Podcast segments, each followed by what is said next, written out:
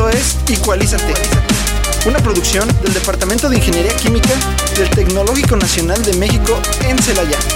Entrevistas, cápsulas, reportajes, investigación, eventos, posgrados y todo lo relacionado con las diversas áreas de la ingeniería química.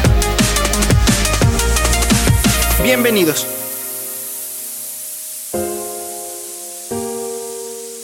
Muy buenas tardes, querido auditorio. Les damos la bienvenida a, una emisión más de Igualízate en este mes de noviembre. Eh, y bueno, eh, mi nombre es Luis Fabián Fuentes y me da mucho gusto saludarlos a todos ustedes el día de hoy. Y este hoy me acompañan en la conducción del programa y bueno, ya luego se van a quedar a cargo de la segunda media hora. Este, me acompaña Mariana. Hola, buenas tardes, Mariana. Y Natalia. Hola, hola. y bueno, este, hoy tenemos invitado al ingeniero Enrique que es alumno del programa de maestría en ciencias, que es parte del, del grupo de investigación de Thermolab que dirige el doctor Gustavo Iglesias. Este, hoy nos viene a platicar acerca de su proyecto de tesis, que es finalmente su proyecto de investigación y de los aportes que tiene el Departamento de Ingeniería Química para el desarrollo científico y tecnológico del país. Y bueno, eh, antes de pasar con Enrique, pues tenemos alguna información para todos ustedes. Este, y bueno, adelante chicas. Primero les comentamos que el 9 de noviembre de 2023 concluyó el proceso electoral de la Academia de Catálisis para elegir a su nuevo consejo directivo. El doctor Juan Carlos Fierro González, profesor de nuestro departamento, fue elegido vicepresidente para el periodo 2024-2025. La toma de protesta del nuevo consejo directivo se realizará el 8 de diciembre en la Ciudad de México Justo reconocimiento a la trayectoria y trabajo del doctor Juan Carlos Fierro, profesor de nuestro departamento. Y también a la comunidad del Tecnológico de Encelaya. Tienen el honor de invitarlos al marco de su 65 aniversario a la octava Feria de Residencias Profesionales y de Empleo, que se llevará a cabo el próximo 15-16 de noviembre del 2023 a las 9 horas de manera virtual. Y bueno, eh, tenemos una convocatoria de Microsoft Office eh, a través del programa de Certiports de certificaciones de Adobe. Eh, es para estudiantes que quieran participar en una competencia y certificarse en, en, Microsoft y Adobe, en las suites. Y bueno, la, la convocatoria este es eh, dice lo siguiente, ¿te gustaría viajar, competir y vivir una inolvidable experiencia en Disney? Bueno, primero se tienen que registrar en la plataforma de, eh, de certificaciones. Después eh, les van a dar acceso a la plataforma y finalmente pues van a poder acceder a los cursos de certificación. Eh, si entran a la página de Facebook del Tecnológico Nacional de México en Celaya, ahí pueden encontrar los QRs y links de acceso para que se registren y puedan acceder a estos materiales. Eh, bueno, eso es todo en cuanto a información del día de hoy. Enrique, pues bienvenido al, programa, ahora sí ya formalmente. Sí, muchas, muchas gracias por, por la invitación. No, pues, este, primero pues preguntarte, este bueno, ya sabemos que estás en Thermolab, pero nos podrías platicar primero acerca de tu formación, dónde estudiaste la, este, la carrera, este, cómo llegas al, cómo es tu interés luego por ingresar al posgrado y trabajar este tipo de temas, como por qué unirte al grupo del doctor Gustavo, por ejemplo, qué te agradó del tema antes de que nos hables propiamente de él. Ah, bueno, básicamente yo estudié aquí la, licenciatura en ingeniería química y una de las razones por las cuales, bueno, la razón principal por la cual me uní al Thermolab fue porque el, doctor Iglesias es una persona con un muy muy peculiar, o sea, en el buen sentido, muy amigable y también su línea de investigación me llamó mucho la atención porque yo desde antes de entrar a la carrera tenía la idea como que la termodinámica era lo más como interesante en sentido de de, química que yo había escuchado. Bueno, fue ya cuando llegué aquí conocí más, pero al final de cuentas me siguió gustando cómo cómo todo este estudio de cómo cambian las propiedades de la materia con la con la temperatura. Me pareció interesante y esa fue la, razón principal por la cual me uní a ese laboratorio. Este, ¿y cómo fue el proceso para que te interesaras tú por hacer un posgrado? Ah, básicamente porque quiero dar clases yo en un futuro, así que quería todavía ampliar mi, mi conocimiento, mi formación para poder lograr ese objetivo de ser maestro. Ok. Este, entonces tú entraste directamente de cuando acabaste la licenciatura, entraste directo al posgrado. Así es. Ah, ok. Este, y bueno, eh, platícanos más de lo que hacen ahí en Thermolab. Este, porque si nos hablabas de las propiedades, pero por ejemplo, ¿qué tipo de, ahí con tus compañeros, qué otro tipo de investigaciones has visto? Eh, realmente, por ejemplo, ¿qué, ¿cuáles son los aportes que hacen? Porque a veces eh, nos pasa con nuestros mismos alumnos, ¿no? De que, por ejemplo, ellos saben que hacemos investigación, pero no saben ni en qué la hacemos, ni por qué la hacemos, ¿no? Y pues hasta donde yo sé, pues el grupo del doctor Gustavo es de los más representativos del departamento. Entonces, si nos puedes platicar qué hace el grupo, eh, cuáles son los aportes que tienen. Bueno, uh, daré de ejemplo por mi proyecto y el de la doctora Guadalupe, que estamos ahorita enfocados en los DES, que son un nuevo tipo de solventes verdes para aplicar a la industria pero mm, el problema actual con los DES, que son los solventes de bajo punto autético, es que no hay mucha información de ellos en la literatura.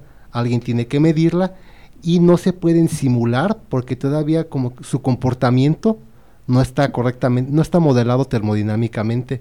Así que antes de llegar a esas aproximaciones computacionales, primero hay que medirlo. Eh, yo te quería preguntar, este, que si me podías hablar un poco de eh, el cómo es eh, estar en el posgrado, ¿no? Porque ah. siento que ahorita hay, como ya estamos a finales de semestre y pues ya varios compañeros ya están pues por irse a residencias y así, pero muchos tienen como esas eh, ideas de si ir al posgrado o no y me gustaría que nos platicaras más o menos cómo es. Bueno, de hecho sí es muy bonito entrar al posgrado porque muchas cosas que tú ves en la carrera, la verdad, apenas ahora, en este punto, las entiendes de verdad. Como por ejemplo, los números, los... Eh, en muchos... Muchos procesos que, como por ejemplo las ecuaciones diferenciales, que tú ya nada más tienes en el fenómeno de transporte, a ti te dan las ecuaciones y ya, trabaja con ellas. Apenas hasta fenómenos de transferencia en posgrado, realmente entiendes de dónde vienen y por qué se solucionan de esa forma y por qué en licenciatura solo te dan esa fórmula directa y ya. O sea, sí se siente bonito entender, entenderlo por fin, pero ahí entra el problema, que también ya no, ya no requieres la misma, ya requieres muchísimo más tiempo de estudio en posgrado para poderlo entender.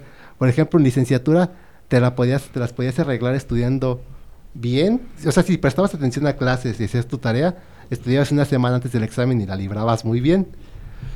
Pero ahorita aquí ya en este punto no, todo el día tienes que estar estudiando y tan solo si te pierdes un momento en clases, sobre todo en las clases de matemáticas, ya ya no supiste dónde, se está viendo. O sea, aquí ya hay un punto en el que ya dejas de lado la amistad y todo eso, pasártelo en cotorreo, y hay que enfocarse al 100% en, en la materia porque si no, no la vas a librar.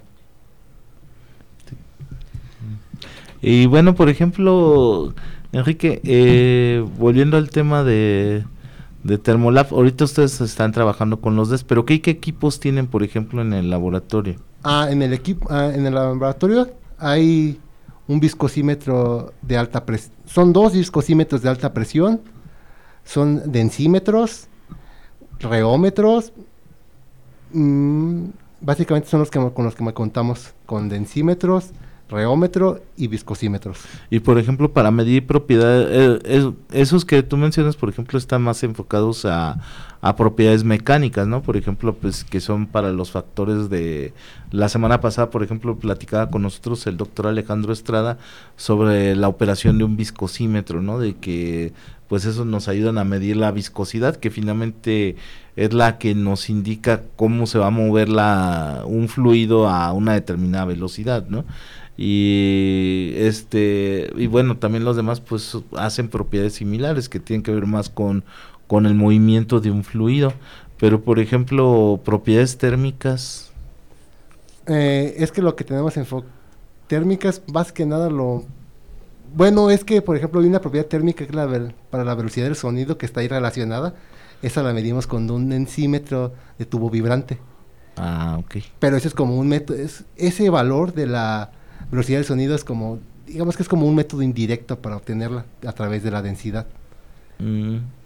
Entonces ustedes también pueden medir densidades de distintos fluidos. Sí, de ¿eh? hecho yo me encuentro también, además, me encuentro midiendo densidades. Ah, ok. Y por ejemplo, la, la semana pasada por ahí dándome una vuelta pues platicaban de densidades de combustibles, ¿no? Este, pero por ejemplo, ¿qué, qué aplicaciones tú has visto para cálculo de densidades? Son más para las densidades, por ejemplo, para lo que más se podría eh, aplicar es para el diseño de tuberías, porque eso impacta directamente en, esos equipos. Y también para intercambiadores de calor. Vaya, todo lo que tenga que ver con fluidos es necesario conocer las densidades. Y también esos valores son útiles para modelos termodinámicos. Así que pues, es lo que hay que medir. Sí. Y por ejemplo, ahorita pues tú nos vas a platicar de tu proyecto de las DES, pues está muy asociado a una operación que se hace comúnmente en la industria, que es la destilación. ¿Podrías platicarle al auditorio primero qué es una destilación y luego en qué tipo de destilación es en la que tú vas a trabajar?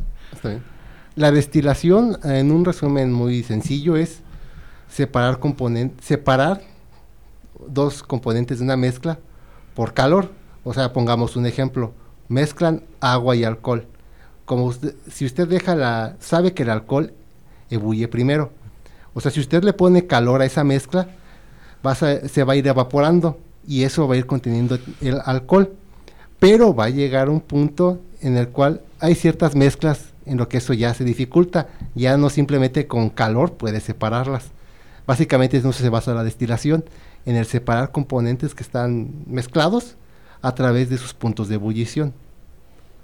Por ejemplo, la mezcla más conocida y estudiada, que también es la que yo estoy trabajando, es la del etano, la del alcohol etílico y el agua, que presenta un aciótropo en el 96% en volumen, que es el que usted encuentra en la farmacia. De hecho, hasta ahí tiene su 96 de grados Gay-Lussac. Eso indica eso es la máxima pureza que puedes obtener del alcohol por la destilación tradicional.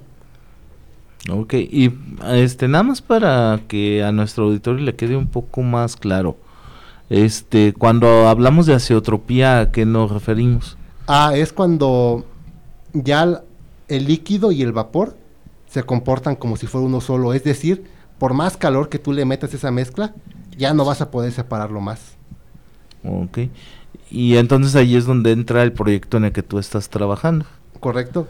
Eh, yo estoy estudiando la adición de unos nuevos solventes verdes que buscan reemplazar los líquidos iónicos y solventes orgánicos tradicionales en la destilación extractiva del agua. Pondré un ejemplo de que la primero diré la definición formal y luego diré una analogía para su entendimiento. La destilación extractiva se basa en añadir un tercer componente digamos este caso la mezcla binaria, para alterar las volatilidades relativas y poder llevar a cabo la separación. Pero ahora pongamos un ejemplo más sencillo. Imagínese que usted está platicando con una persona la cual está insistiendo y no lo deja ir. En ese punto estamos en el aciótropo. Usted no se puede despegar de él, de él o ella. Y, y, en ese momento llega otro compañero, un amigo con el cual usted se lleva muy bien. Ahí hay afinidad química. Y ese amigo le dice, ah, es que fíjate que ya, ya quedé con él de ir a tal, de ir al cine, ya, ya me tengo que ir, y ya usted se va con el otro amigo, del cual usted diga, no, pues que tú usé como excusa para, para poder quitarme de ahí. Sí, no hay problema, ya vete. Eso es básicamente la destilación extractiva, emplear un tercero para poder separar una mezcla problemática que ya no se puede separar sin intervención externa. Y por ejemplo, ¿qué este, ahora sí que, ¿qué fluidos se usa ahorita o qué componentes se usan como amigos para facilitar esta eh, destilación extractiva en, en esta mezcla que es, es muy común, ¿no? La de etanol agua, que es, bueno, la gente la de conoce porque pues es la destilación de común de alcohol, ¿no? Este, ¿qué, qué componentes o fluidos se usan ahorita y qué ventajas o desventajas tienen y, y qué sería lo que haría este tu aporte? Ah, bueno. Se usan líquidos iónicos, pero en este caso es como muy difícil dar un ejemplo concreto porque hay una gran variedad. De hecho, esos pueden ser elaborados a, a, diseño. Y en el, por el caso de los solventes orgánicos hay ejemplos muy claros como el tolueno y el etilenglicol. Pero estos solventes tienen un problema. El precio, sobre todo los líquidos iónicos, que pueden ser muy caros porque tan solo hay que tratarlos antes de emplearlos para separar hay que patentarlos. Y en el y, también estos líquidos iónicos tanto y los solventes orgánicos tienen potenciales daños al medio ambiente. Y entonces los solventes que ahorita estoy midiendo la adición de ellos para poder separar la mezcla etanol agua son más baratos y tienen un impacto ambiental menor así como no son tóxicos por lo cual es como la gallina de los huevos de oro que estamos buscando pero hay un problema con ellos, que fueron, fueron descubiertos hace relativamente poco, en 2001, por una investigación de Abodi colaboradores que de hecho buscaban alternativas a los líquidos iónicos porque son muy caros. Mm, ok, este, bueno, eh, nada más para dejarlo claro, este, este tipo de componentes se llaman DES. ¿Qué significa un DES? DES en inglés significa Deep Euthetic Solvents. Eh, Todavía hay como controversia en la traducción español. Unos los llaman como solventes de bajo punto autético y otros como solventes de punto autético profundo. Por eso se suele manejar el término DES en inglés porque en ese no hay pérdida. Pero primero, que acabo de decir punto autético, ¿eso qué es? Un punto autético es cuando usted mezcla dos componentes en cierta relación y la, la temperatura de fusión es muchísimo menor mezclados que independientes. Eso quiere decir que es más fácil que cuando los mezclas se hacen líquidos que, y cuando los tienes por separado son sólidos. Ah, el ejemplo más característico fue el primero que se descubrió de cloruro de colina con cloruro de zinc. El cloruro de colina ebulle a 300 grados centígrados y el cloruro de zinc a 290. Y cuando los mezclan en 1 a 2, a 25 grados centígrados ya es líquido. Y pues, eh, Enrique, eh, ¿podrías eh, pues seguir mencionando acerca de tu proyecto de investigación? dices que lo estás llevando con el doctor Gustavo. Sí. Y recordarlos, ¿no? Es, estás viendo la síntesis de de DES, estaba diciendo el profe. Bueno, técnicamente no es una síntesis, ya que en, para los DES no hay una reacción química. De hecho, es muy interesante porque los D son mezclas que se forman por puente de hidrógeno, pongamos un ejemplo. En el puente de se forman por puentes de hidrógeno, pero no por enlace covalente. Te pongo un ejemplo para que me entiendan. Por puente de hidrógeno sería que las sustancias las pegas como si fueran imanes. O sea, están pegadas, pero no están, no están como amarradas o atornilladas. Ese caso sería si fueran por un enlace covalente. En este caso no, son solo, están pegadas por fuerzas. Eso es, la, eso es una gran diferencia con los líquidos iónicos porque los líquidos iónicos ahí diseñan la molécula pues para, para la aplicación, pero como tal es un componente. En este caso los DES simplemente están pegados. Pero algo interesante, algo que se debe remarcar con los DES es de que da igual que en qué proporción lo mezcles una molécula con 2, 3 a 1, 4 a 1, siempre deben ser líquidos a temperatura ambiente, lo cual es muy bueno para la separación, porque como, vengamos un ejemplo, eh, el azeótropo de la mezcla etanol-agua se presenta eh, arriba de los 70 grados. Entonces, si estos, si estos solventes siempre deben ser líquidos a 25 grados, en esos procesos en los que se estén en la destilación, siempre van a ser líquidos por lo cual siempre se van a poder distribuir mejor por toda la columna, ya que ya están estudiados eh, componentes para la destilación extractiva que pueden ser sólidos, pero al ser sólidos o pueden no estar por toda la columna bien distribuidos, o por ser sólidos pueden llegar a perforar, tallar, rayar la columna, lo cual implica costos de mantenimiento. Entonces, es otra bondad de estos DES es de que si como van a estar líquidos, van a estar presentes en toda la columna, lo cual va a ayudar a una mejor separación.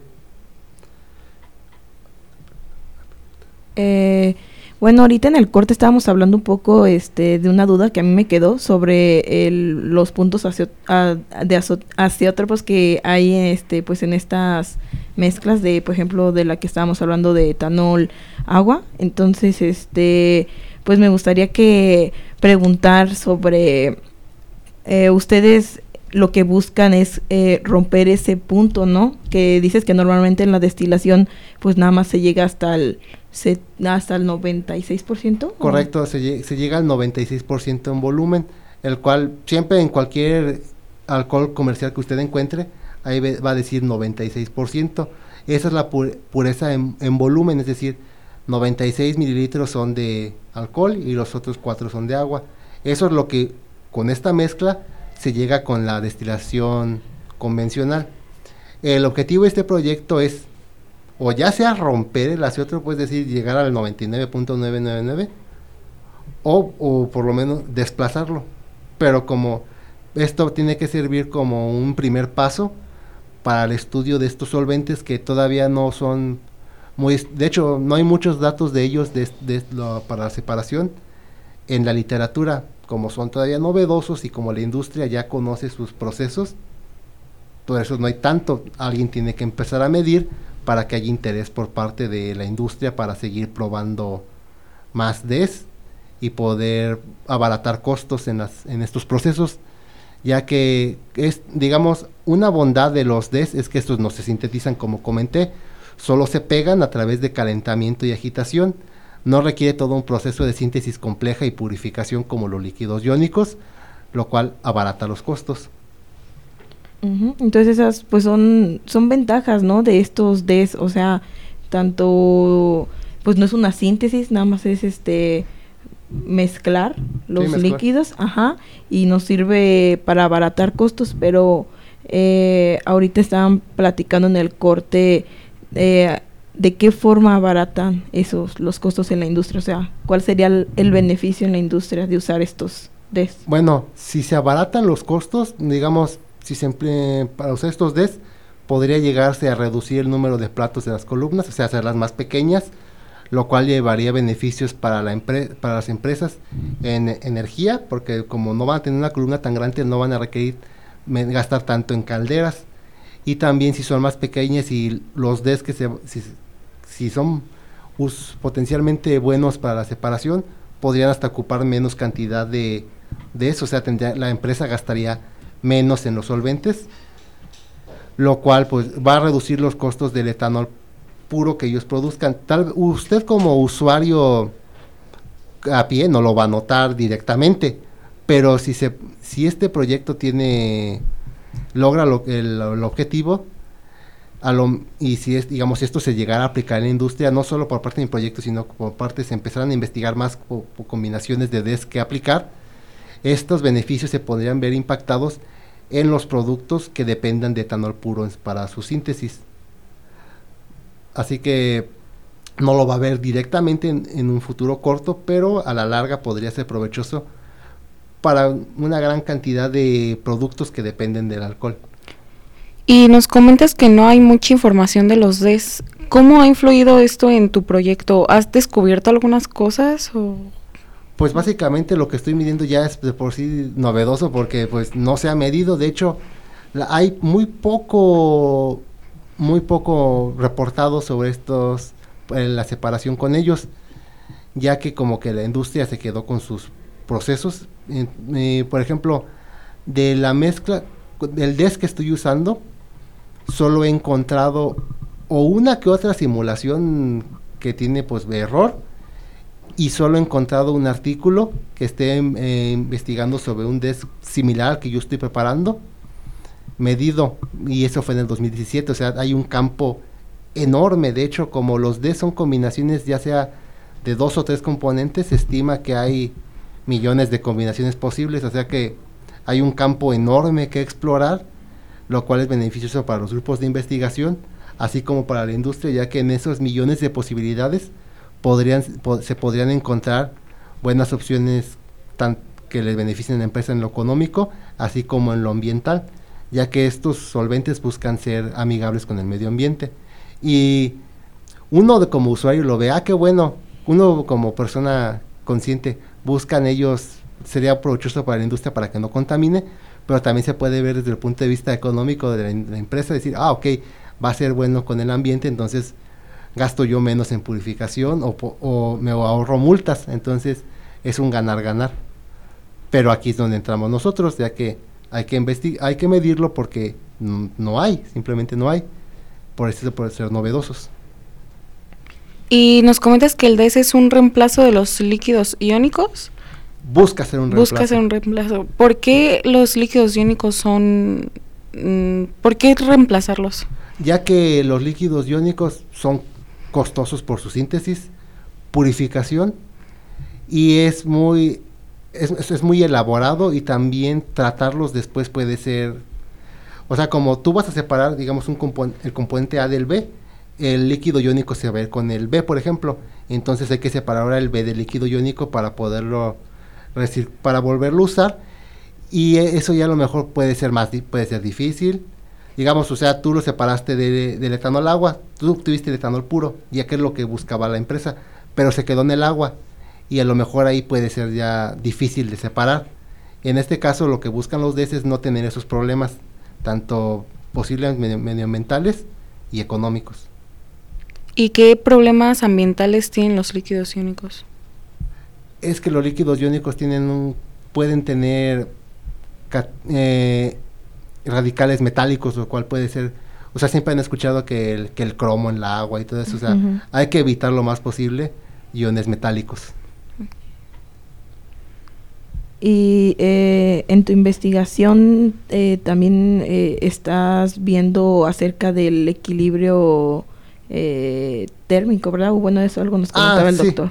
Sí, lo, decimos como equilibrio térmico porque es más sencillo en vez de, para no decir equilibrio líquido-vapor, ya que todos los procesos de destilación requieren los datos de equilibrio líquido-vapor. Eh, pongamos, para decirlo en términos prácticos, cuando está en el equilibrio, eh, equilibrio líquido-vapor, si tú conoces la temperatura y la presión, tú vas a saber cuánto tienes del, digamos, eh, del alcohol en, líquido y cuánto se fue al vapor. Y todo, eh, vas a conocer qué tanto hay en el, en el, líquido y qué tanto hay en el vapor. Y esos, esos datos son indispensables para diseñar las columnas. Para que lo visualicen, imaginen un balón de fútbol americano inclinado. se forma como una especie de ojiva. Esos son los datos que tienen que conocerse para poder desarrollar las columnas. En el aciótropo, se imagínense el balón, pero usted lo achata de una punta. Y entonces ya, se aplanó. Eso es el aciótropo. Eso es lo que yo busco. Busco que, esa, que, ese balón no se achate. Eso es lo que buscamos en este proyecto. Ya que cuando se produce ese aplanamiento, ya se requieren muchísimos más platos en la columna, lo cual provoca el incremento de su tamaño y de sus costos operativos. Eh, y pues para el auditorio podrás eh, hablarnos uh, una, bueno, más bien darnos una pequeña introducción sobre eh, lo que es el equilibrio térmico, por si hay alguien que no... Bueno, básicamente en el equilibrio térmico se debe cumplir la que que la fugacidad mm, ya, aquí ya es complejo de explicar ya que la definición práctica la definición formal es de que la fugacidad de un componente en la mezcla, en el líquido, debe ser igual a la del vapor. Pongámoslo en términos prácticos que la presión debe ser igual en ambas, en, tanto en el líquido como en el vapor. Ya es un tema bastante complejo de explicar, pero solo usted hay que visualizar que en el equilibrio, digamos, usted pone una mezcla etanol agua, digamos en este ejemplo, ahí a calentar. Cuando se, y usted, el vapor que se va produciendo, usted lo atrapa y lo pone en una parte fría para que se vuelva a ser líquido y regrese a la mezcla. Y el, líquido que se queda ahí, que se condensó, vuelve a ser circular.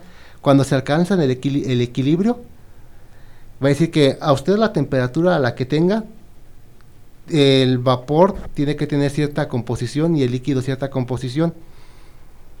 ya, es bastante complejo de explicar, pero básicamente en el equilibrio, cuando usted conoce presión y temperatura, conoce qué tanto hay en el líquido y en el vapor.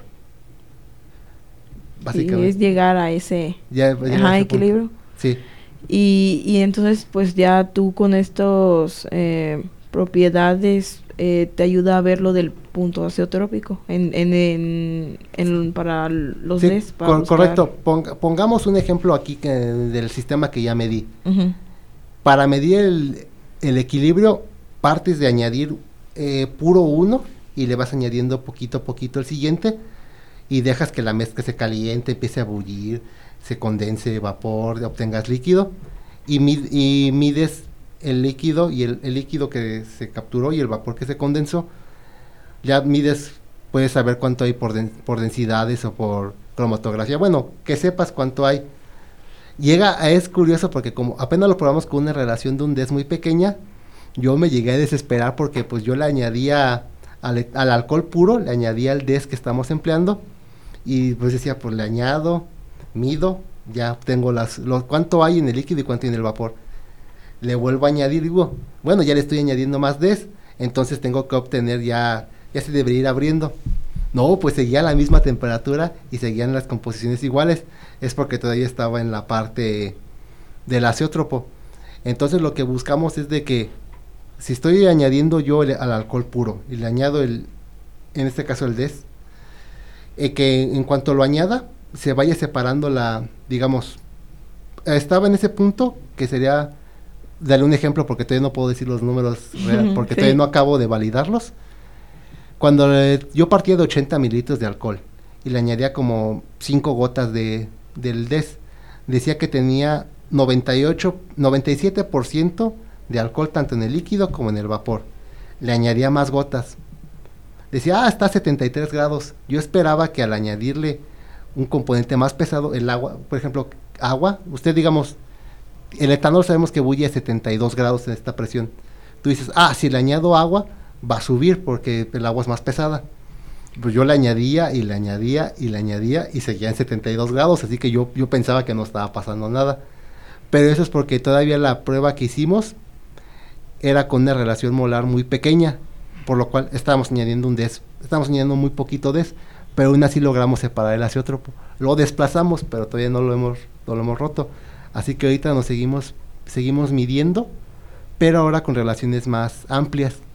Es lo que les dije. Eso es lo muy bueno de los DES, que se pueden formar de las relaciones que ustedes quieran. O sea, es, un mar de posibilidades. ¿Cómo lo puedes mezclar? Ah, le pongo tres moléculas y cinco del otro, le pongo siete y nueve, ya puedes jugar y puede, y hay que probar con cuál de esas combinaciones da una mejor da un mejor desplazamiento del azeotropo. Y tú des, nos comentabas que es, no nos puedes decir qué es, pero que es de grado alimenticio. Es como, por ejemplo, el limón, solo una gota de limón y ya eso es tu des o... No, es que ya es más complejo porque hay que definir qué componentes quieres y hay que fijar relaciones molares, es decir, pongamos el ejemplo del clásico del primero que se investigó, el cloruro de colina urea, el que dije que cada, uno por separado era arriba de 290 grados y cuando los mezclaban era 25. Esa relación se lograba con por cada molécula de cloruro de colina se tenían que formar, tenías que añadir dos de, de cloruro de zinc. Yo el que estoy midiendo actualmente tiene es de un líquido y un sólido, en este caso el sólido es de grado alimenticio. Pero ahorita estamos midiendo, la relación que se midió es muy baja con respecto al sólido. Entonces, como, pero básicamente, mm, el, por ejemplo, la, analogía que pones del, jugo de limón es, no, no sería eh, adecuada para esto, porque eso sería, es una mezcla muchísimo más compleja y de hecho, el jugo de limón podríamos hasta decir que sería un solvente orgánico, que es lo que buscamos reemplazar, porque en este caso sería puro. ¿Y cómo se hace esa mezcla de moléculas? Ah, la mezcla se... Eh, ah, básicamente como en este caso la metodología que estoy siguiendo, propuesta por la doctora Pérez, Pérez Durán, consiste, en este caso es de un líquido y un sólido. Hay que pesar con mucha exactitud los componentes porque como dije, los des parten de relaciones molares. Así que si tú sabes, haces ya tus cálculos de, bueno, tengo que pesar tanto y tanto. En este caso, primero pesamos el componente sólido y le vamos añadiendo el líquido ahí se puede llegar a diluir, o sea, es como cuando tú tienes un vaso de, agua y le, echas azúcar o, sal, se va, si le echas poquita se va a diluir, es decir, pues se va a ver homogéneo, pero si, si te pasas, pues se va a ver ahí nadando el azúcar o la sal. Entonces aquí entra la agitación y calentamiento, que es para facilitar la creación de, esos, de los complejos, que es básicamente el ejemplo que di, de pegarlos como si fueran imanes. Porque a relaciones bajas no, no están, desde un inicio se, se, vuelven homogéneos, o sea, ya se ve como si fuera el líquido el que tú añadiste. Pero si, no, si incrementamos las relaciones, eso se puede volver hasta gelatinoso, o sea, hay que calentarlo y agitarlo para ayudarlo a que se pueda pegar. Sí, pero eso ya, eso depende mucho de qué relación estás jugando. Si, si, son, si es muy soluble, se puede pegar fácilmente, pero si no hay que ayudarlo. No sé si respondí tu pregunta. Sí, gracias. Mm. Pues sí, ya estamos llegando al final del programa.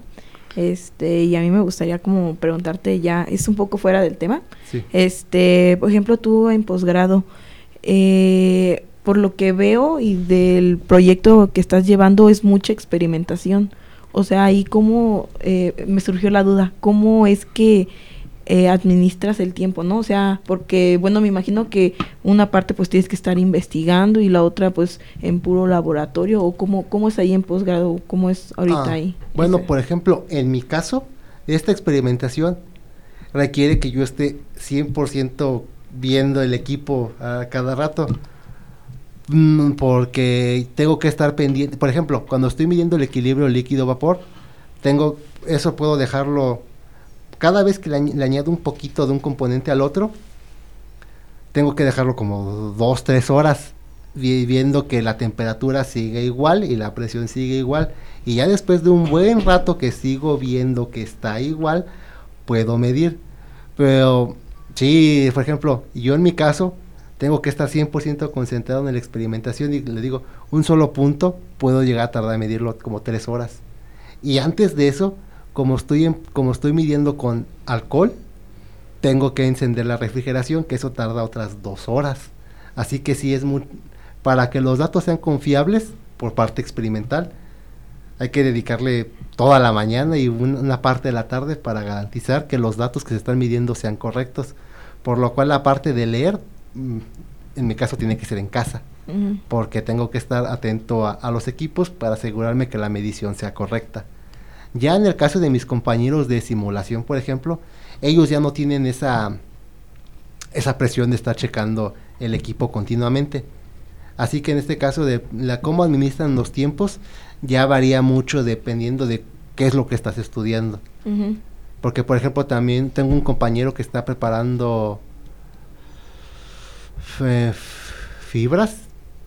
Él también requiere mucha atención en ello porque su síntesis pues eh, hasta incluso ocupa reactivos peligrosos, o sea, sí requiere mucha concentración a la hora que él elabora sus películas porque tiene que estar asegurándose que sean completamente planas.